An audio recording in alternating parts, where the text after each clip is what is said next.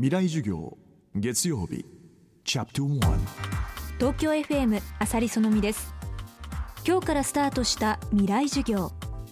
月曜から木曜のこの時間ラジオを教壇にして開かれる未来のための公開授業です。今週講師としてお迎えするのは IT ジャーナリストの佐々木俊直さん。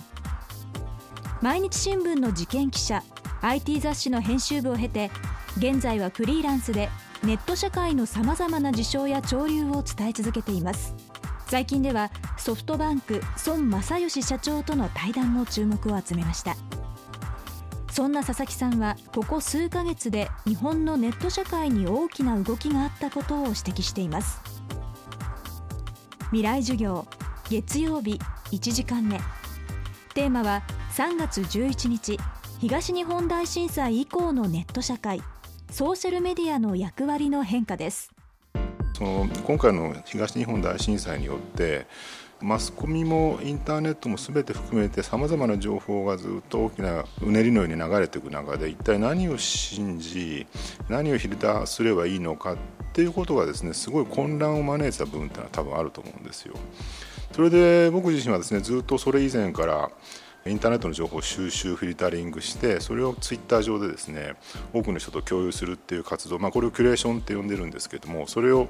もう1年ぐらい前からやっていたのでじゃあそのキュレーション的な活動をその震災の情報にもうまく使えないかなと思ってたのがきっかけで3月11日以降ですね毎朝ですねその自分が集めてきた震災関連の情報の中で多分これは確からしいであろうあるいはこれは読んどいた方がいいんじゃないのっていうのを1日大体20本から30本ぐらいだと思うんですけどツイッターを使って紹介するようになりました。で結果的にこれがですねやっぱりあれに多くの人のその精神的な安定感にもつながった部分があったと思うし非常に状況が混乱している中である程度その信頼する情報源としてですね僕のそのツイッターが頼られたって部分は相当数あったんじゃないのかなというふうに思います。ネットにあふれる情報から知識を持つ人が取捨選択して私たちに提示するキュレーション。佐々木さんはこうしたキュレーションを通じて日本のネット社会そのものが大きな変化を迎えつつあると考えています。そうやって3.11以降僕がいろんな情報をこう提供したりとかして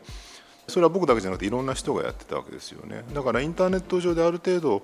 もう少し自分たち自身がですね情報を見る目を養おうよとあるいは自分たち自身できちんと情報収集しようよっていう動きっていうのは相当広範囲に今回起きてたんじゃないのかな。だからこそその新聞やテレビだけを見てた人よりもずっとまっとうなですね情報収集できた人が今回インターネット上ではすごく多かったわけですよね。